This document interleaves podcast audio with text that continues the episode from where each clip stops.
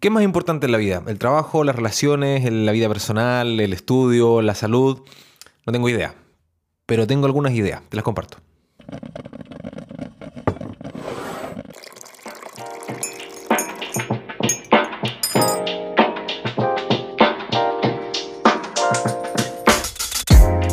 ¿Cómo estás? Bienvenida, bienvenido nuevamente a compartir un cafecito. Supongo que estás con tu café.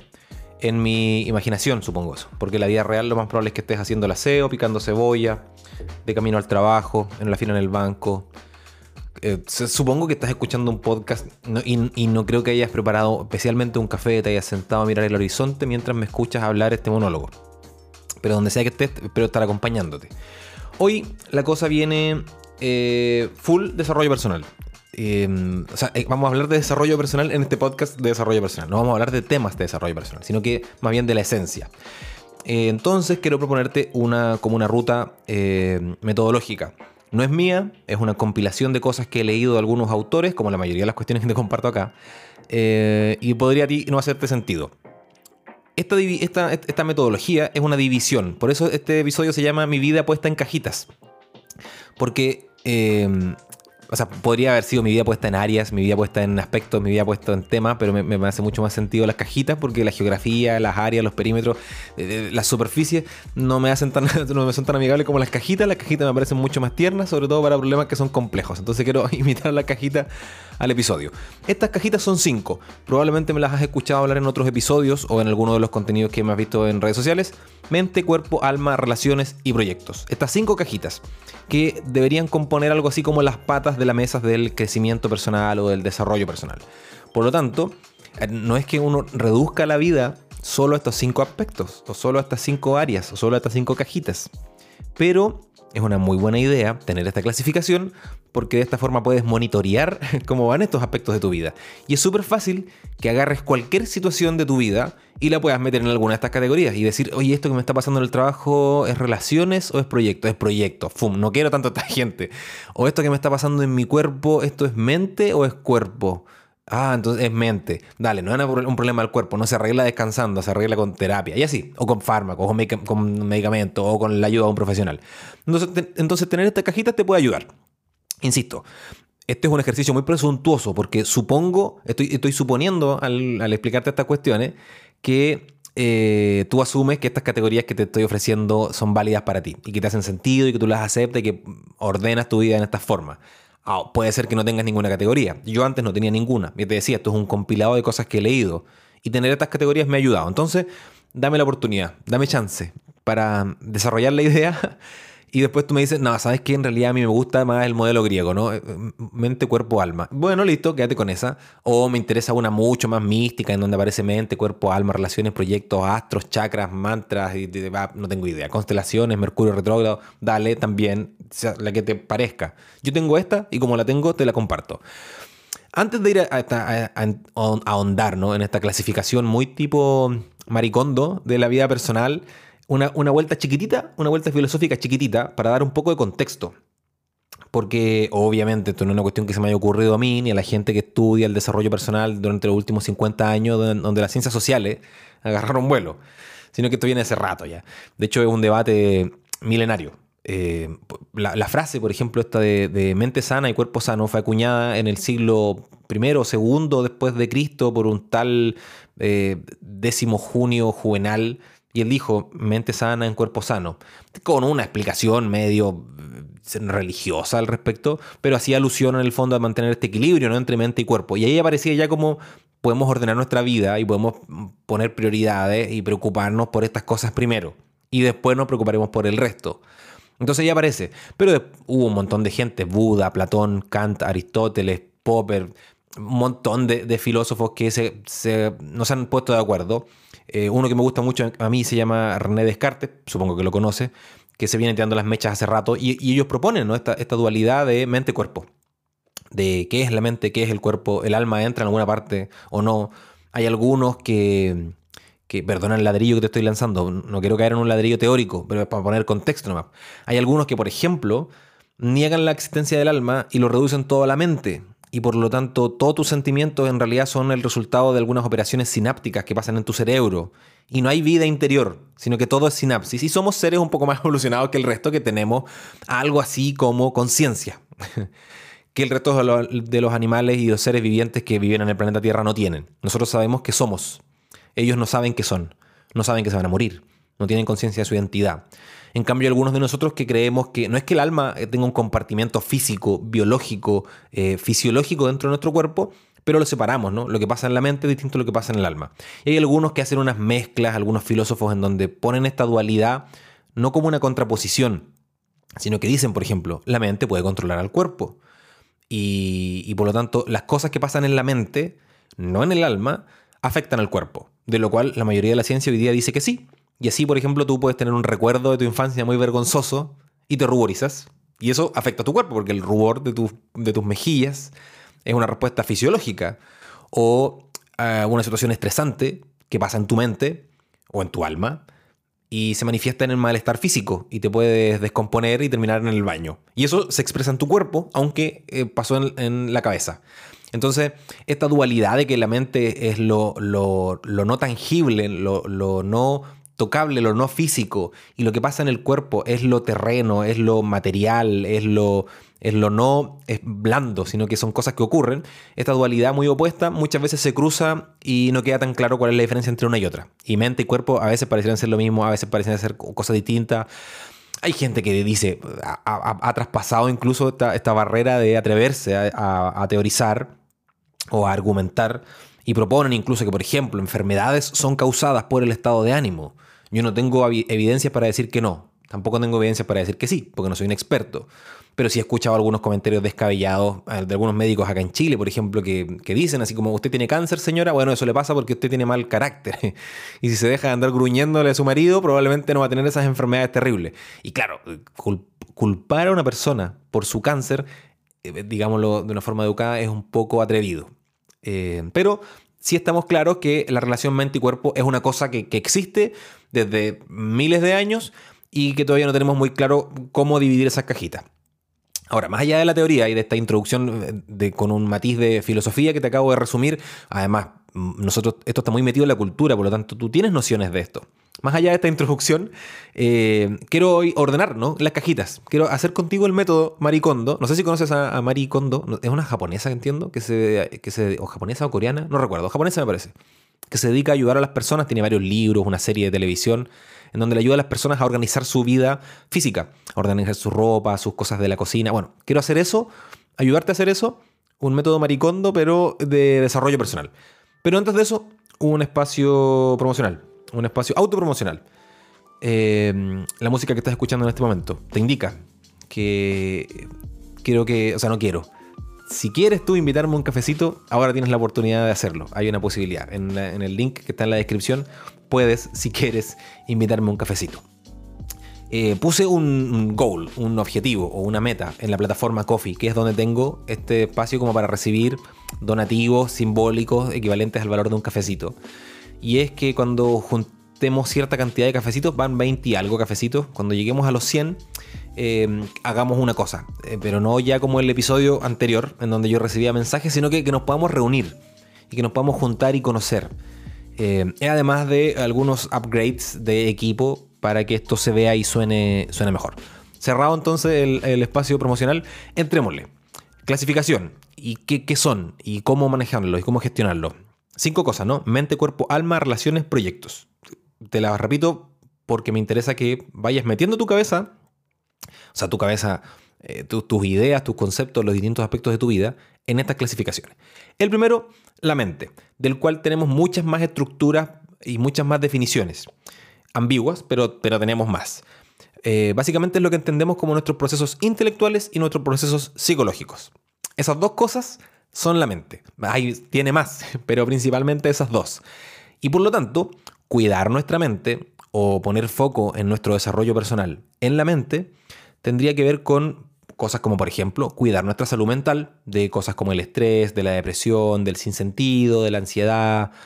Cuidar también nuestra mente de aquellos estímulos o de aquellas informaciones o de aquellas, de aquellos, sí, bien, digo, ¿no? Estímulos que eh, solo nos hacen que nuestra mente trabaje mejor, o que se distraiga, o que se hiperfocalice, o que eh, eh, gravite alrededor de algún pensamiento. No sé si entiende la imagen de gravitar, ¿no?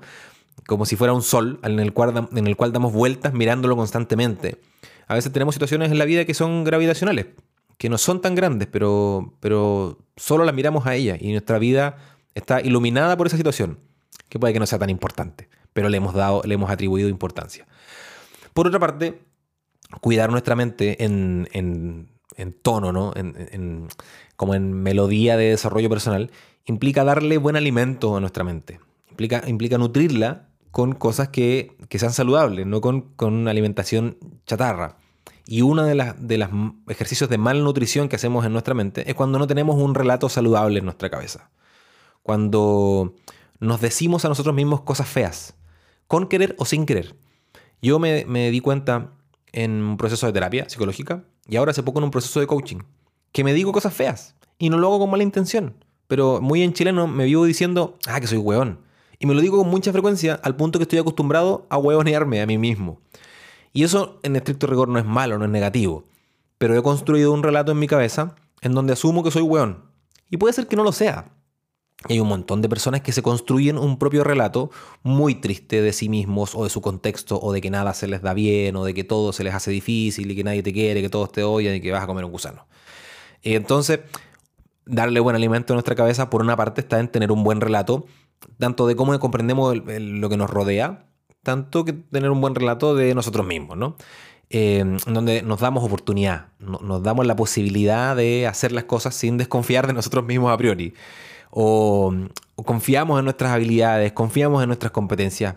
Al mismo tiempo, tener una buena dieta mental implica cuidar lo que, consumimos, lo que consume nuestra mente, lo que le damos, esta, comida saludable intelectualmente hablando, tener, tener buenas conversaciones, eh, leer buenos libros, mirar buenas películas, buenas series. Y cuando digo buena es completamente subjetivo. Hay personas que disfrutan y su, cabeza crece y su, mente crece viendo una película de terror. Yo solo sufro viendo terror. se me hace muy incómodo ver películas de terror.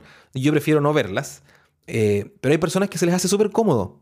Entonces, cada cual tendrá una buena una definición de qué es un buen libro, de qué es una buena película, pero también de tener un buen, buenos pensamientos, y no tener esos pensamientos de odio, de rencor, de resentimiento, de tristeza, que muchas veces podemos gestionar esos pensamientos. Hace dos episodios atrás hablábamos de los trenes de pensamiento, puedes ir al episodio 49 y ahí vas a aprender cómo gestionar esos pensamientos. Eh, un buen trabajo, una buena ocupación, ¿no? Algo que lo que te toma de 8 de la mañana a 5 de la tarde o 6 de la tarde, que sea algo que no haga que tu cabeza sufra. Eh, entonces, bueno, ahora, en esta misma lógica, ¿no? De darnos buen alimento, además pasa que nuestra propia cabeza tiene su, viaje interior por sí solo, tiene su, propio engranaje. Y muchas veces, en mi caso personal, apenas soy capaz de llevar la mochila de mi propia vida, mis propios problemas y mi propia carga, mi propio lastre. Entonces, más encima, tener que andar acarreando problemas ajenos, situaciones ajenas, crisis ajenas, no digo que esté mal. De hecho, es muy cristiano hacerse cargo de los dolores ajenos, es muy bonito, pero no siempre se nos puede exigir tanto y sobre todo a la mente no le podemos exigir tanto. Me, ha pasado, por ejemplo, que estas últimas semanas estuve bien agobiado por cosas domésticas, laborales, y pasó lo de Afganistán, lo de Haití, lo de Siria, eh, y me puse a consumir información de eso. Yo que no apenas puedo con mi, con mi simple vida eh, recibir toda esa información me hizo pasar una tarde muy angustiado, preguntándome cómo lo hago, cómo, qué puedo aportar y todo. Y no estoy diciendo que me tengo que despreocupar de lo que está pasando en algunos países del mundo, pero me despreocupé de mi propia vida, que ya es bastante, bastante eh, compleja. Entonces, tener una buena alimentación. Suponiendo además la siguiente premisa, nuestra mente es súper fuerte, pero al mismo tiempo es muy frágil. O sea, nuestra mente nos va a ayudar a que nosotros podamos sobrepasar sobrellevar o resistir situaciones tremendamente difíciles. Nuestra mente es muy fuerte, pero al mismo tiempo, con, cualquier mensaje de WhatsApp escrito en un tono que a ti no te gusta, se te echa a perder el día completo. Tu mente es muy frágil. Entonces, la mente. Y e idealmente tener un buen relato como una recomendación y eh, darle buen alimento. Lo segundo, el cuerpo. Perdón, lo segundo, el cuerpo.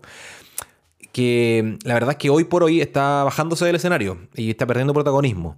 Y pareciera no ser tan importante. Hubo un tiempo en donde el cuerpo era una cosa muy, muy importante, donde, donde aquellos que tenían este privilegio genético de tener un cuerpo eh, bello, sin tener que esforzarse mucho, sinceramente corrían con ventaja. Corrían con ventaja socialmente hablando, con ventaja incluso laboral. O sea, tenían más oportunidades laborales por tener un buen aspecto. En comparación con aquellas personas que no tienen un aspecto tan, tan privilegiado o que no tienen un cuerpo genéticamente tan bien dotado. Y eso durante mucho tiempo era, era lo que guiaba culturalmente el relato. Sin embargo, hoy día se ha cuestionado la forma en la que, en la que consideramos el cuidado del cuerpo, o tener un cuerpo saludable, o, hacernos cargo de nuestro cuerpo. Y se ha propuesto el, tema del cuerpo, aun cuando lo hablamos mucho más que antes. ahora hablamos de, no sé, de ojeras, de estrías, de, de obesidad y de sedentarismo. Lo hablamos, antes no se hablaba.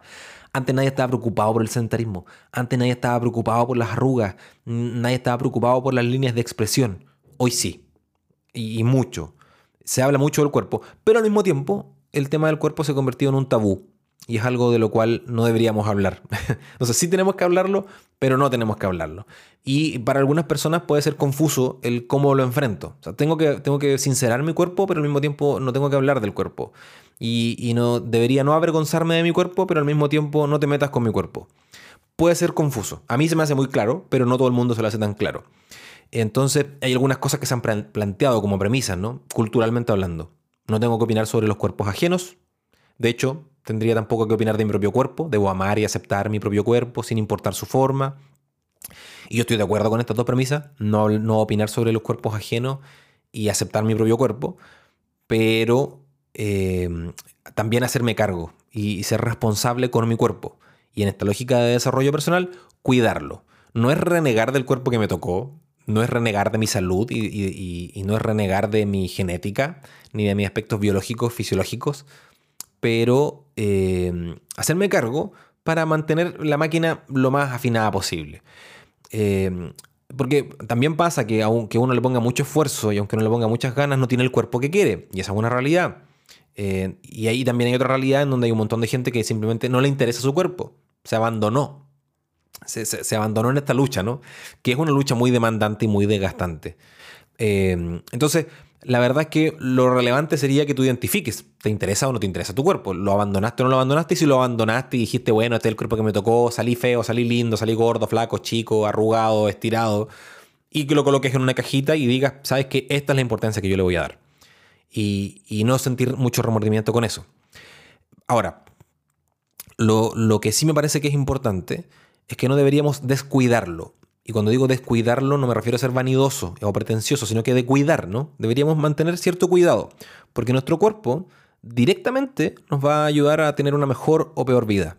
Un cuerpo mal cuidado hace que las vidas tengan, hace que las personas, perdón, tengan una vida de peor calidad.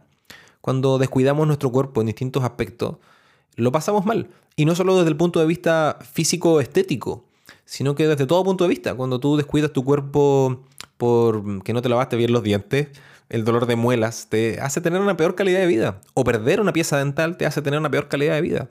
Entonces, no descuidarlo, tampoco afanarse, buscar un justo equilibrio, que el punto justo es inédito, original y distinto para cada persona. Eh, y de hecho, hay, el, descuidar nuestro cuerpo muchas veces incluso afecta a la vida de los demás. Eh, porque cuando tú pierdes la salud y la pierdes por negligencia, no por una enfermedad que la que tú no tienes responsabilidad, sino porque por, negligencia tuya, cuando se afecta tu salud, se afecta la vida de las demás personas, de los que te rodean.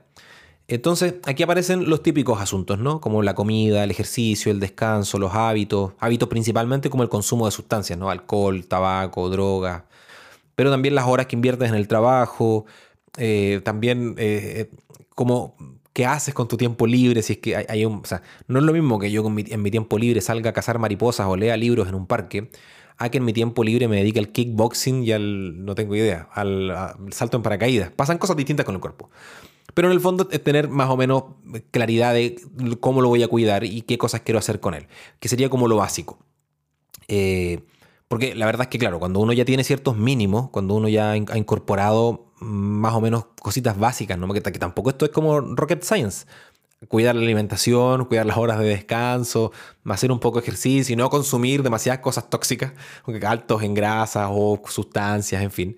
Eh, hay también eh, cuidado del cuerpo un poco más, más eh, afanoso y que tienen que ver con lo estético, que no tiene nada de malo, pero que tampoco tienen nada, nada de bueno. O sea, habrán personas como yo, por ejemplo, que durante mucho tiempo de mi vida ocupaba un producto para lavarme el pelo, la barba, las axilas, el cuerpo, la cara.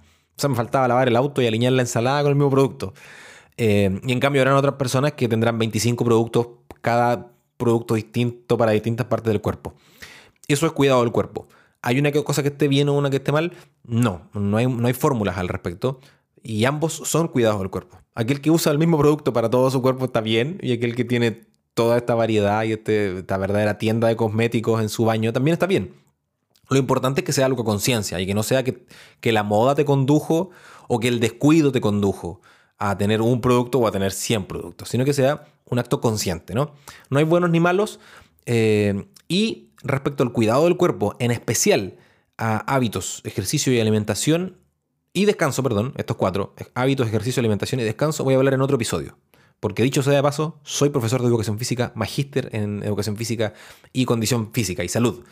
Y soy profesor de fisiología del ejercicio y de teoría del entrenamiento. Hay tela que cortar aquí profesión y estudios que he ejercido durante pocos años, pero alcancé los suficientes como para hacer un par de investigaciones que se publicaron, hacer clases en la universidad. Entonces, de esto del cuerpo vamos a hablar en otro episodio, porque me parece que tengo algunas cosas para decir.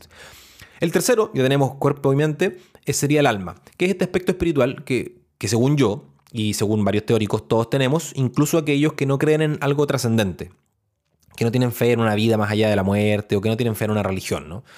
Y, hay otros, bueno, que por otra parte, tal como discutían estos filósofos que te comentaba en la introducción, creen que el alma en realidad son solo operaciones mentales, son solo sinapsis. Entre medio, entre medio de la ciencia y de la mística espiritual, aparece la pseudociencia, que es una ciencia que no está validada, que muchas veces no tiene publicaciones en revistas científicas. Es una ciencia, pero es pseudociencia. Y hay muchos pseudocientíficos que han hablado de, de la controversial glándula pineal, que es una glándula que está ubicada en la base del cerebro. Sus funciones están medianamente investigadas, pero también la recubre un halo de misterio. Y se le atribuye a esta glándula pineal y, al, activar la glándula un montón de propiedades justamente espirituales, del alma, trascendente. En fin, lo relevante acá es que más allá de creer a pie juntilla y, a ojos cerrados en una religión, en una espiritualidad, o en una filosofía, o en una cosmovisión, o en una mirada antropológica del alma, lo importante es que hagas una búsqueda sincera y tengas una definición. Lo triste acá sería que andes como un pajarito por la vida, ignorando este aspecto de tu vida. O sea, me parece lo que lo más sincero sería que tú, después de haber hecho un caminito, digas, no creo, y bien, dale. Y si te tu caminito, tienes tus argumentos y bien.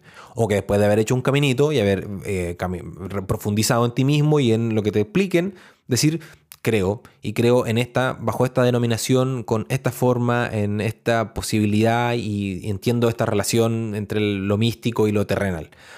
Pero como una búsqueda sincera, eh, sin prejuicio, y, me parece que eso sería lo saludable, ¿no? Tanto si crees como si no crees, asumir que este es un aspecto de la vida de las personas y que puede ser que en tu caso sea menos relevante que en otros casos. En mi caso, por ejemplo, en el particular, yo soy una persona creyente desde el punto de vista cristiano, soy en especial, eh, o sea, en particular soy católico, por lo tanto en mi cabeza, en mis valores, en mi visión de la vida, están los valores cristianos católicos y por lo tanto mi forma de relacionarme con este aspecto trascendental de mi vida viene seteado, está configurado con esto, ¿no? Mi forma de relacionarme básicamente son los métodos cristianos, la oración, la meditación, la contemplación, las obras de caridad, la vida comunitaria y por ahí. Eso, eso son, eso como la fórmula genérica, ¿no? Te estoy simplificando un montón el, cristianismo, pero oración, meditación, contemplación, obras de caridad, vida comunitaria. Y con estos elementos más o menos resuelvo este aspecto de mi alma y algunos valores, creencias y mucho de fe y de cosas que la verdad es que no son tan difíciles de transmitir, ni me interesa transmitirlas en este episodio. Resumo entonces, lo importante sería que mires para adentro, que hagas el viajecito, un gran viaje de toda tu vida o un viajecito corto y que tomes tus propias definiciones en lugar de agarrar este tema, meterlo debajo de la alfombra y hacer como que no existe. Porque sí, existe. Entonces tenemos mente, cuerpo, alma y ahora viene uno que es complejo, que son las relaciones. somos seres sociables o seres sociales. De hecho, somos de los pocos mamíferos que al nacer no somos capaces de ponernos de pie y arrastrarnos hacia nuestras madres para poder amamantar de ellas. Necesitamos que un otro de nuestra misma especie nos, nos mueva, nos cuide. Y de hecho necesitamos que nuestra manada nos cuide durante varios años. Durante varios de nuestros primeros años de vida, ni siquiera somos capaces de comer por nosotros mismos, no somos capaces de desplazarnos, no somos capaces ni siquiera de comunicarnos con los otros eh, miembros de nuestra manada. Como mamífero lo estoy presentando, ¿no? Por lo tanto, dentro del reino animal somos una verdadera vergüenza como mamífero, pero al mismo tiempo eso es lo que nos diferencia, porque tenemos esta relación de interdependencia. Eh, y por eso mismo es tan no solo contracultural, sino que es contra natura el hacer una vida en solitario, sino que somos seres sociales, en donde, en donde eh, relacionarnos con otros es parte de lo que nos permite sobrevivir. Y al mismo tiempo, relacionarnos con otros es la causa de muchos de nuestros problemas del alma, de la mente y del cuerpo. Eh, las relaciones entonces son un punto, un punto frágil es una, es una tecla que si uno la toca se prenden todas las luces. Y por lo tanto es buena idea identificar nuestras relaciones. Incluso en un ejercicio muy frívolo, en un ejercicio muy calculador, categorizar nuestras relaciones. Y no por la más importante o no por la más relevante, pero categorizarlas, porque hay algunas, o sea, categorizarlas, por ejemplo, en, sí, en la importancia o en el nivel de compromiso que le incorporo esa, a esa relación, o en el nivel de salud que me genera esa relación, salud como una cosa mística, esa mística, integral, perdón, no salud física solamente. Em, y, como un ejercicio de amor propio y de amor a los demás, sincerar el asunto y decir, estas relaciones son importantes para mí, tengo que cuidarlas, tengo que cultivarlas. Estas otras relaciones me son más bien banales o son circunstanciales, las relaciones del trabajo, las relaciones de algún pasatiempo, em, las relaciones del barrio, son circunstanciales porque te cambias de casa y se acabaron los amigos. Entonces, identificar cuáles son importantes y cuáles no. Y entonces saber en cuáles hay que poner esfuerzo y en cuáles no hay que poner esfuerzo. Lo relevante es que somos seres sociales y que nuestra vida se puede ir realmente a la mierda o, puede tener una, o podemos tener una vida gloriosa y muy cómoda dependiendo del de el nivel de cuidado que le demos a nuestras relaciones. Finalmente, el último punto, los proyectos. La definición de, diccionario de los proyectos son el conjunto de actividades que cuando se articulan entre sí y que son planificadas previamente, porque hay un montón de actividades que se articulan entre sí pero no son planificadas, sino que son improvisadas. Este conjunto de actividades que, se, que son planificadas y se articulan entre sí y que buscan lograr un objetivo son un proyecto. Y entonces aquí un proyecto puede ser comprarte una casa y pagarla en 25 años o ir a la tienda y comprarte unos calzoncillos. Ambos son proyectos. A mí me parece que es un proyecto mucho más importante comprar calzoncillos porque yo puedo vivir y dormir en cualquier lugar, pero sin calzoncillos no puedo. Pero tú verás cuál es tu proyecto más importante. Ahora, volviendo a, no, saliendo del ejemplo de los calzoncillos, pero yendo a una cosa un poco más seria, tengo un gurú, un gurú máximo. Se llama Simon Sinek, que es un autor, un escritor eh, inglés. Se dedica a temas de liderazgo, a temas de crecimiento personal, tiene varios libros. Y su último libro que publicó hace como tres años atrás se llama Infinite Game o el juego infinito. Y habla justamente de los proyectos y propone categorías. Y las categorías son, hay juegos que son finitos, o sea, que terminan, y hay juegos que son infinitos. Y lo importante es que tú tienes que saber que siempre estás en un juego, pero tienes que identificar si este juego es finito o este juego es infinito. Por ejemplo, los juegos finitos, los que se terminan, son los que ya conoces, ¿no? Un partido de fútbol, un partido de básquetbol, pero también una carrera universitaria, limpiar tu patio, organizar las compras en un mercado o comprarte calzoncillo, en mi caso, son juegos finitos. O sea, tú sabes que al, cabo de un tiempo medianamente breve vas a tener resultados y vas a saber si ganaste o si perdiste. Y podrías perder o podrías ganar. En cambio, hay juegos que son infinitos, en donde son de tan largo plazo que saber si ganaste o no ganaste es más bien ambiguo y no es tan importante identificar el ganador en un juego infinito, la verdad es que no es algo que nos tenga que eh, preocupar mucho. Y juegos infinitos están, por ejemplo, la familia, tu vida laboral, el tener hijos, tener la vida en pareja, o fundar una empresa, eh, o, ese tipo de cosas, o abrazar valores para tu vida, son juegos infinitos, que son parte de tus ciclos vitales y tú podrías fundar una empresa, que esa empresa exista durante 10 o 15 años y podría esa empresa quebrar y terminar todo mal, y aún así tú no ser perdedor de ese juego. O tener un matrimonio y que ese matrimonio no prospere y aún así tú no haber perdido el juego. Entonces, en cuanto a los proyectos, identificar cuáles son los finitos, cuáles son los infinitos y tratar de gestionar lo mejor posible, asumiendo que siempre estás metido en uno de estos juegos. Junto con eso, en esta misma cajita de los proyectos entra como un protagonista en la escena el aspecto financiero y laboral. O sea, nosotros podríamos meter sin ningún problema las finanzas y el trabajo o tu vocación desde el punto de vista ocupacional dentro de la cajita de los proyectos. Y por lo tanto, lo importante sería aquí, primero, identificar si estás jugando juegos infinitos o juegos finitos y decir, este proyecto en realidad es una cosa que se va a terminar. No me tengo que volver loco porque va a terminar. Eh, tu carrera universitaria va a terminar. Esa construcción de eso que estás haciendo en el patio va a terminar. Que no se te vaya la vida en eso. En cambio hay otros que son infinitos y probablemente vas avanzando niveles, los vas retrocediendo, vas ganando poderes y los vas perdiendo. Lo importante sería eso, identificar cómo son, en qué categoría los puedes meter, en qué cajita y además lo, lo que vimos antes, ¿no? Mente, cuerpo, alma, cómo vas a dosificar tu mente, tu cuerpo y tu alma en cada uno de estos proyectos. Y la guinda de la torta en los proyectos. ¿Qué relaciones vas a hacer adentro de estos proyectos? ¿Vas a llegar a un trabajo y no vas a invertir en relaciones? ¿O vas a llegar a un trabajo y vas a vaciarte por completo y vas a entregarle tu corazón a tus colegas y a los colaboradores, a tus subalternos y a tus jefes?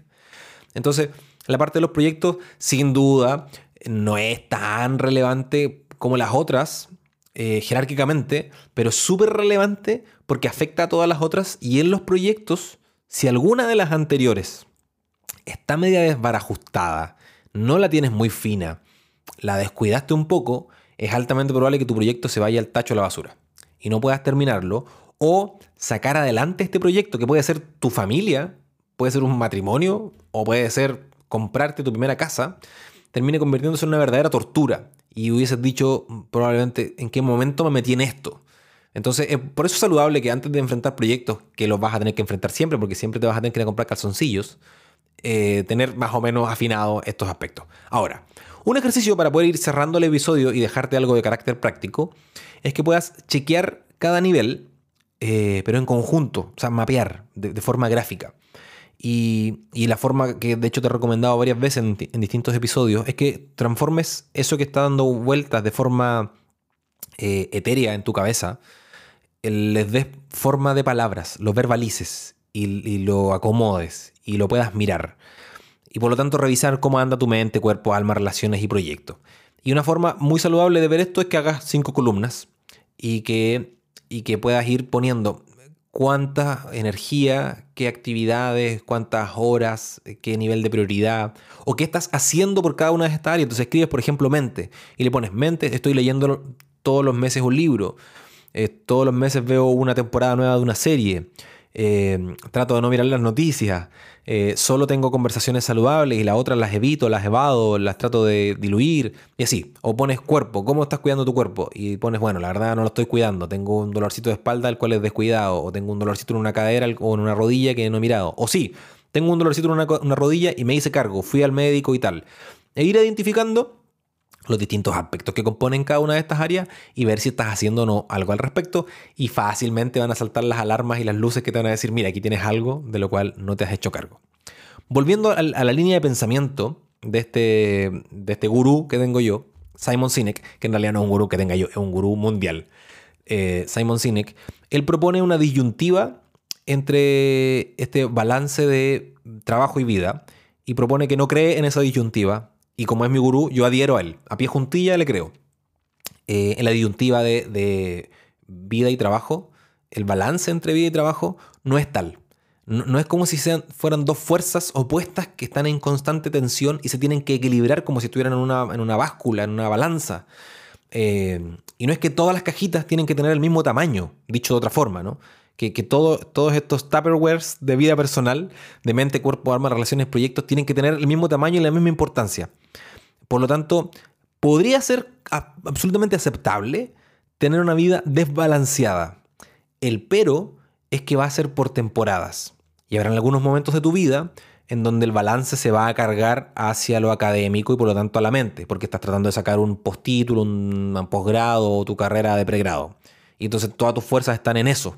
Y vas a descuidarte, y vas a alimentarte mal, o vas a descansar mal, o vas a darle poca atención a tus amigos. Y claro, se te va a desbalanzar, la caja de la mente va a ser súper grande y todas las otras van a estar vacías. Van a haber otros momentos en donde vas a tener una situación de enfermedad y vas a tener que dejar el trabajo en un segundo plano, tus relaciones también en un segundo plano, y vas a tener que cuidar tu, cuerpo como una prioridad. Y entonces la caja del cuerpo va a ser gigante y todas las otras van a ser minúsculas. Y así, van a haber momentos en donde vas a intentar salvar tu trabajo y entonces la caja de los proyectos va, va, a darlo todo y vas a dejar de lado tu familia, vas a dejar de lado tu alimentación, vas a dejar de lado tu descanso, vas a dejar de lado tu vida interior porque estás tratando de sacar adelante un proyecto laboral o tratando de salvar tu matrimonio o tratando de acompañar a tu hijo. Y así, la lista de posibilidades es infinita como cada cantidad de vidas hay en el mundo. Lo importante sería que puedas mirar estas cajitas que no necesariamente tienen que estar balanceadas, pero mirarlas con justicia y decir, espérate un poco, a ver, la cajita de los proyectos está muy grande. Y la verdad es que en este proyecto, eh, perdón, en este momento de mi vida no hace falta que sea tan grande la cajita de los proyectos. Y podría yo darle un poco más de energía a las relaciones, ¿no? Y cuidar a mi familia. Y entonces eso está bueno. Hay muchas veces que no nos damos cuenta. O por ejemplo, muchas veces le damos mucha, mucho espacio a la cajita de las relaciones porque, porque nos enamoramos, porque tenemos un hijo con algún problema, porque nuestra pareja, porque nuestros papás, en fin. Y la caja de las relaciones crece. Y porque había que resolver una situación. La resolvimos. Y la caja sigue quedando enorme. Y de pronto había que decir, espérate un poco, ¿qué tal si dejo un poco las relaciones aquí medio en stand-by? Y vuelvo a dedicarle atención, fuerzas, ganas a todas estas otras cosas, a las que quedaron en las otras cajitas vacías. Lo importante sería entonces, a modo de resumen, siguiendo los consejos de Simon Sinek, no es que haya que balancear la cosa, sino que hay que distribuirla de tal medida que te permita crecer, porque ese es el sentido del desarrollo personal, crecer de forma saludable, mirar cuando hay un área que está sufriendo un poco más para darle más cuidado, y darte cuenta cuando hay una que está sobrealimentada al punto de ser obesa, entonces tienes que hacerle un poco de dieta y eh, restringir la atención que le estás dando. Listo. Hasta acá con el cafecito. Mente, cuerpo, alma, relaciones, proyectos. Fue un episodio un poco más largo, pero es que la verdad es que yo podría estar estirándote cosas para rato. Me aguanté la mayoría de los autores que te podría haber dejado, pero con que repases algún video de Simon Sinek en español te va a servir. Te lo dejo como recomendación y que ojalá puedas hacer este ejercicio que yo ya he hecho y que ha sido bien doloroso cada vez que lo hago, este de hacer columnas y ver cómo estoy atendiendo y cuidando mi mente, alma, relaciones y proyectos. Que tengas una linda semana, cuídate harto, este bendito virus no tiene ni unas ganas de irse, por lo tanto vamos a tener que seguir en pie de combate. Que te vaya lindo. Hablamos, un besín, chau.